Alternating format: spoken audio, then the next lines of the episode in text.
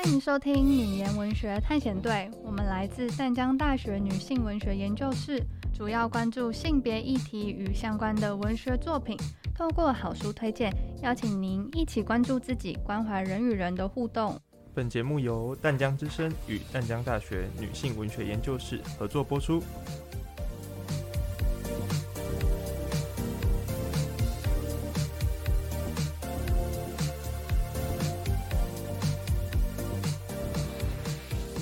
听众朋友，晚安！欢迎回到女研文学探险队，我是今天的主持人童轩。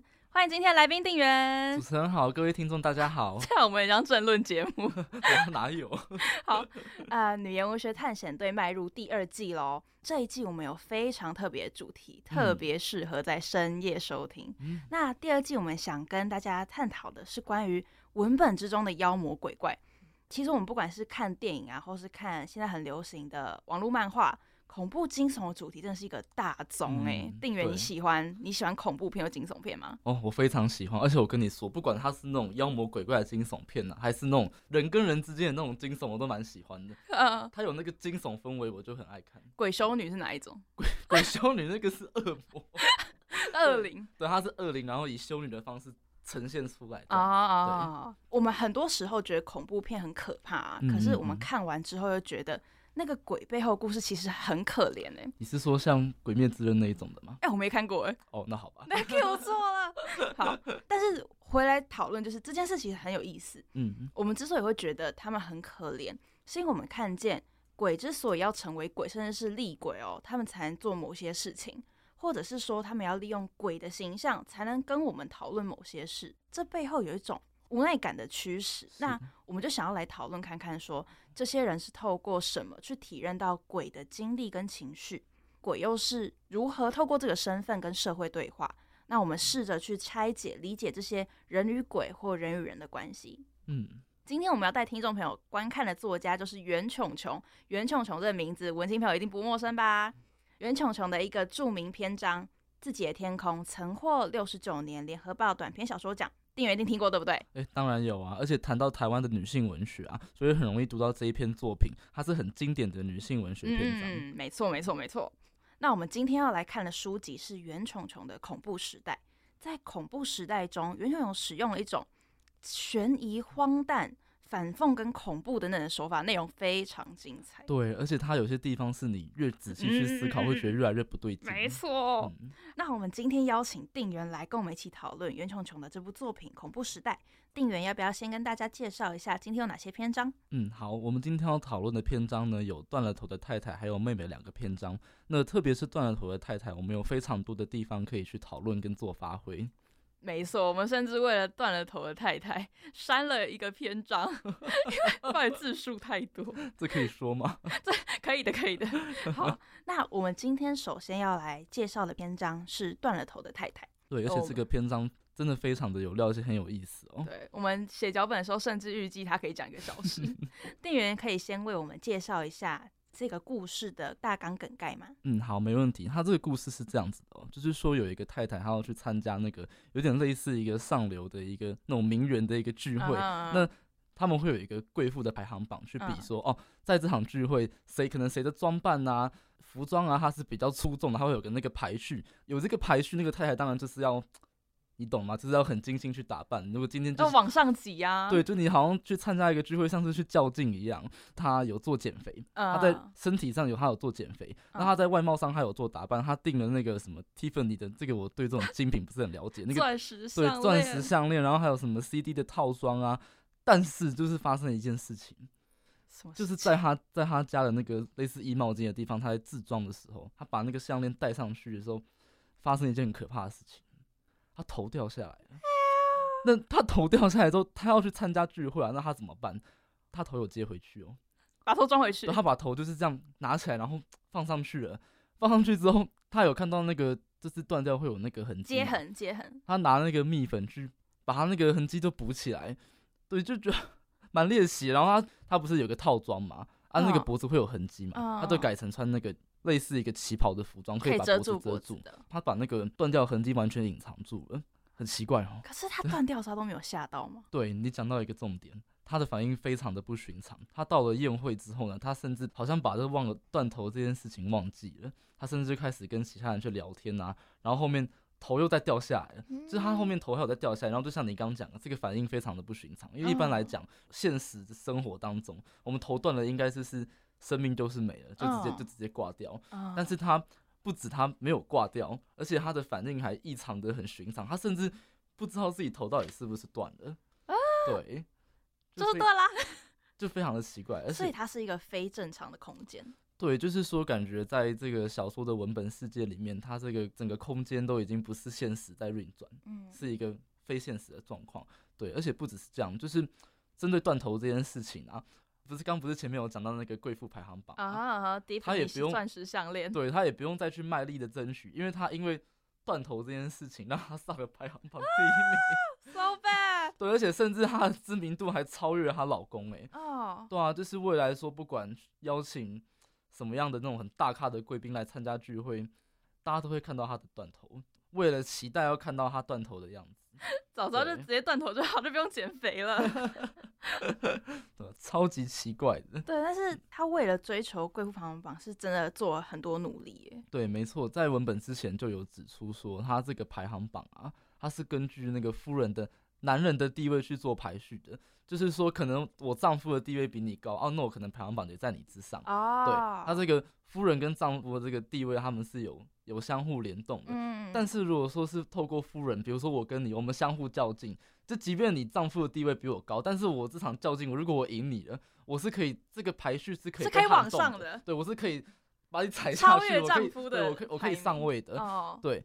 就是说，这个主角太太她在盛会两周前，她就已经开始就是超前部署了。刚说他不止订了国外的名牌定制服，然后也减肥，然后减肥是用那个有个东西叫什么蜂王胶，他去用这个东西来做断食减肥，他瘦了十公斤。怎么断食减肥啊？就是好像应该是只要吃那个东西就会瘦，哦、对，就不吃正餐，就是吃那个。他因为让他瘦了十公斤，哦、嗯。可是为什么他头都断掉还会参加聚会？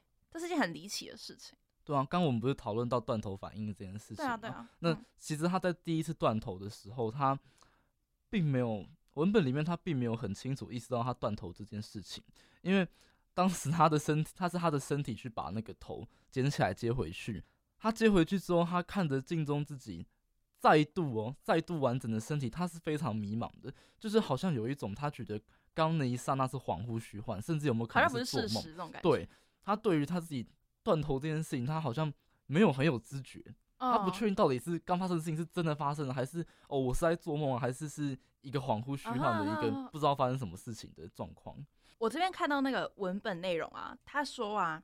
无论断头这件事多么离奇，他都得把它当成一件正常的事来预防一下。可是这样是不是就代表他其实很清楚这件事情的真实度？嗯，对，我那时候看文本也觉得很奇怪，他其实是知道的，因为你要你是要知道才可以预防嘛。嗯，对啊，而且就是说，如果你今天是要预防这件事情，我刚刚说要知道才可以预防，代表说这件事情曾经发生过。那就比如说可能哪个地方土石流，然后去后面要去把它堵起来，这种概念嘛。我个人觉得你讲到这个点，它有两种可以解释的可能。一种就是说，哦，有断头的这个现象的存在，但是他不确定到底是不是真实，就是说有可能真的是真的，有可能是假的。他就是为了要去避免这个东西是真的，他要避免它成为真实，所以他有了这个预防心理，所以他会去预防。那我觉得另外一种可能是说，他知道这件事情真的发生了，但是你知道有一些就是逃避心态啊，就是。我把它当成是假的，没发生过，但它其实就是发生的。哦，oh. 所以我是看到这两种角度啊。那我不知道同学你比较倾向哪一种角度，或是你有没有其他的见解？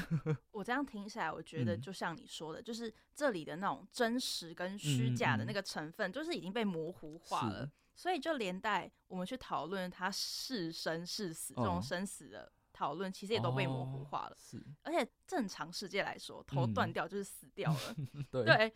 对所以我觉得这边是袁琼琼故意设计的一个，就是很讽刺的 punch，就是智慧争奇斗艳这件事情已经大于他自己的肉体。哦、对，哎、欸，我觉得你这个点切入的不错。哦，就是说，因为出席盛会跟争奇斗艳嘛，有一个很重要而且很明显的目的是什么？就是要给别人看、啊。没错错。啊，我如果不在乎给别人看，我随便穿个流浪跟流浪去也是 OK 啊。会这么用心打扮，就是因为。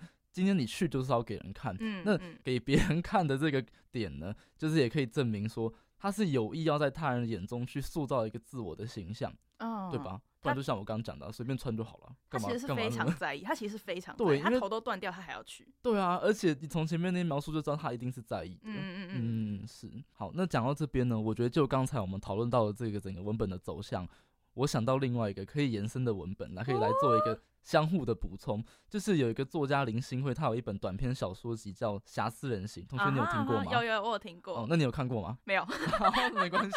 就是里面有一篇。短篇的篇章叫做《波落》，这两个文本是你原生给大家阅读，是因为它有什么相关之处吗？嗯，我先概略的讲一下《波落》是在说什么。就是它这个文本的故事内容是说，这个里面有个女主角，她身上的这个皮肉剥落，就是说我今天可能只是手这样摸过，或是去瘙痒，肉就被抓下来了。哟、哦，有没有比那个断头还恶心？有，对，是血肉模糊哎、欸。那皮肉会不会掀起来嘛？女主她到那个超商要去买东西的时候。发现超商的店员，她的脖子整圈是皮肉也都不见了，嗯，就觉得很奇怪。她隔天就看新闻报道，发现这是一个集体现象，就有点类似一个怪病、流行病，很多人都类对类似这种流行感染，就是很多人都发生这种事情，而且他们也不会有痛觉，也不会威胁到生命。你有发现跟断头台哪个地方很像？就是他断了头，但不会死。对，那这个也是一样。我们一般那个随便一个皮肉伤都痛死了，他这个里面整个掀起来，他不会感觉到痛，而且也不会有生命的危险。后面就是女主就在脸书上，她看到了一个广告，市面她为了要去因应这个流行病嘛，她推出了一个那个人体模型，就是说可以让你把你掉下来的皮肉粘上去那 就是会变成说你在模型上就可以重构出自己的面貌。假设说我今天就买了一个模型，然后我把肉贴回去，就有一个定员跑出来，哦，这样这样子的概念。这边出现一个很有趣的一个点，如果今天是你，你今天生了这种病，你要去买模型，你是女的嘛？你应该会买女的模型吧？你 猜怎么样？女主角她定了一个男人的模型，哎，把自己的皮肉贴在那个男人的模型上面，oh、很奇怪吧？然后文本就有一句话，我觉得非常有意思，我觉得大家可以去想。他说：“他遗落的都会成为使男人完整的。”他是把这个男模型当成他真正的另一半吗？我觉得不无可能，因为文本提到说这个女主角她是四十岁，而且母胎单身。你说她是不是她另一半？他还吻了这个男性模型，哇！而且你想嘛，他是把他的皮肉贴上去嘛，所以他吻这个男性模型的时候，他其实是在吻自己的嘴唇。这个这个我觉得更恶心了，对不对？好生猛哦。嗯，那最后女主角她把身上的皮肉都粘到男性模型的身上嘛，如果粘上去，她女主角自己的本体就只剩下一具骨架，嗯，就剩下什么？我们的灵魂之窗眼睛，因为模型也会有那个眼窟窿嘛，她后面是把她的那个。眼珠子啊，拿出来，然后去放到了那个男性模型的眼窟窿里面。呃，这样就发生什么事情？他的视角就被安插进男性的模型里面。假如说你是那个模型，我把我的眼睛放进去，对，我的眼睛在模型上面嘛，对，所以我看到，我就看到原本自己的本体的骨架，嗯，就在女主角的眼前。她现在眼睛在男性模型上哦，嗯，她看到自己的骨架就整个崩塌。整个毁掉了，好 drama。对，就整个坠落在地上，然后，因为我们讲眼睛灵魂之窗，所以他的灵魂意识也掉入了这个没有生命的模型里面，所以他是不能动的，因为模型没办法动，他的意识进去里面，他也没办法操控这个模型，他不能动，他也不能喊，对，所以他就只能眼睁睁的看着他的骨架就这样散了。很猎奇的是，那个他窗户是打开的，风都吹进来，他骨架都被吹散了。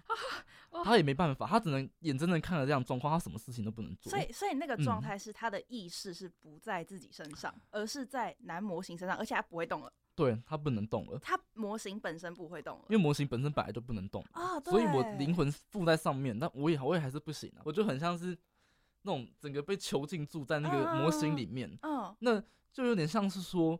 我透过这样的过程，我把对方完整了，可是我自我去毁坏了。那你就你就这点去看女主这一方面跟断头太太很像，就是说断头太太我们刚讲她在出席宴会的时候，她会装扮自己，嗯，这点可以看出她是在意他人眼光的人。嗯，那在波落里面，她文本也有提到这个女主，她会我们不是现在不是很常发现动吗？Instagram 嘛，对，这个现呃不是这个现动在讲什么？这个文本里面是在说。女主她是发脸书，我们现在很少发脸书嘛，但是她她四十几岁啦，对，哎、欸，对对对，但是她就很 常发脸书，年龄歧视，就是说她自己在家里吃卤味，她也要发个脸书，然后自己过生日，她也要发个脸书，可是意外她按她赞的人蛮多的，哦，而且不是说她那个模型嘛，她跟那个男模型拍照，哎，然后发脸书那个不是脸书不是可以选那个心情吗？觉得怎样怎样，他就写觉得我忘记他就写觉得被爱还是觉得温暖什么，就是之类的这种话。他就是把它当成一个嗯生生的活的，对，没有错。所以你从这个点可以知道说，他也是很努力很卖的去建构他人眼中的一个自己。哦，但是建构完成之后呢，他的这个。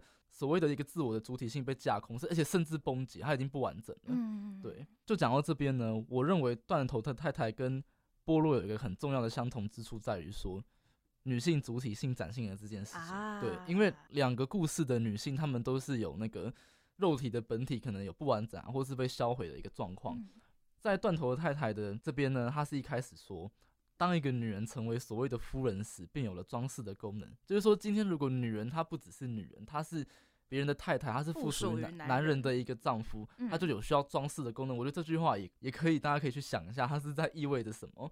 那就表示说装饰嘛，她一开始要用打扮这件事情去赢得自己在宴会上的价值。对。但是就是很讽刺的是，她这么认真打扮，然后最后是透过了这个断头，对，她是透过这个断头，所谓主体不完整，然后去赢得自我的价值，因此她的名气超越了丈夫。而且我这边文本看到，她就是最后一句很有意思，她说：“夫人终于比她丈夫更有名了，成为了有价值的女人。”这句话也是听了让人觉得很讽刺，超级讽刺。对，而且我们其实并不能从文本里面知道一个讯息，就是究竟断头这件事情到底是不是夫人想要的？你自己觉得呢？我觉得这是一个很讽刺的，因为就刚前面讲过很多次，他是想用打扮这件事情来赢得排名。但是最后一件事情，其实断头这件事情是让他感到很羞耻的，因为他在宴会的时候头断了，他的身体是就是变无头苍，一直要去找那个头，oh, oh. 他其实是觉得很丢脸。但是这个让他丢脸的事情，帮他赢得了风头。诶，但我觉得这就是夫人想要的，诶，因为她从一开始就是为了要赢得那个贵妇排行榜而做了非常多的努力，是表示说除了赢得体面。更重要的是要赢哦，呃，他为了这件事情，他不止赢了女性，他还赢了男性哦。我觉得你这样说的话也是有道理，那就是这个文本有意思的地方。因为我自己是觉得，我自己是比较偏向觉得这个断头不是他想要，哦，因为他一直觉得这件事情很羞耻啊。对，你说的没有错。结果嘛，结果她赢得她丈夫这个事情是她想要的，以结果目的来讲，这个是她想要的没错。可是这个达成这个目的的过程，可能我觉得一定不是让她舒服的。即便她这个结果是她要的，她想要回到的一个一个一个点上面。那我就觉得说，这就是很有意思的地方，因为这个解读跟讨论的空间可以很宽广。那我们就再回到这个波洛的女主跟断头太太的差别，就在于说，断头太太她是。他至少是为了要赢得想要的自我价值，啊，就是即便像我刚刚讲，可能不管他这个过程是他愿不愿意，但至少他得到他想要的东西。对，但是就有个对比，这个波洛的女主感觉就比较惨，因为她是全然的丧失了一个自我的主体的主权，她把她自我主体的意识放在了这个模型上面，她自我主体意识已经囚禁在这个男性模型里面，她什么都没得到。哎，这样子以这样子来对比来看。波洛女主好像更惨一点。对，哎、嗯，而且我觉得有另外一个很像的地方是，这两个文本他们都有一种魔幻写实的色彩。定元，你有没有觉得？哦，就是像断了头的太太，她头断掉了，嗯、但她不感到惊讶。是，那波洛女主角她皮肤剥落，她也不感到惊讶。嗯，而且除了主角之外，就是周遭的人也不把这些事情视为一个怪异的事情。哦、所以就是在现实生活中，我们所谓。很怪异或是不可能的事情，在文本里面却是正常，甚至是一件有趣的趣事。嗯，嗯对你刚刚讲到这个魔幻写实主义，就是确实我们刚前面已经提到说，里面的整个人，不管是断头太太对自己本身这件事情的反应，跟其他人对这件事情的反应很不寻常的这个状况，我我对魔幻写实的理解是，他要用一个像我们刚讲的超现实的、不正常的事情去。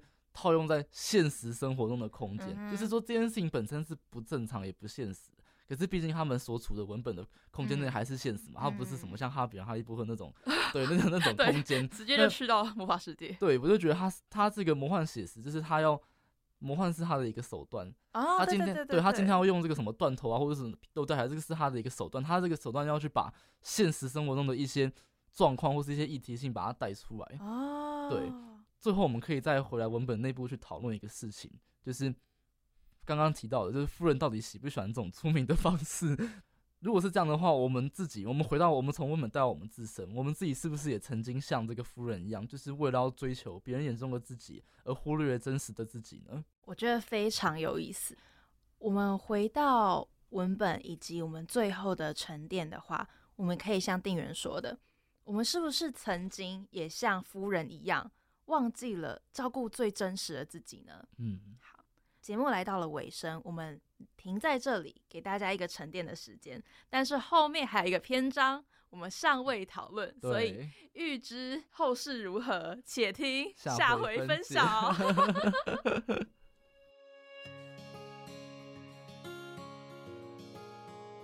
太太的心究竟是在头上，还是在躯干上？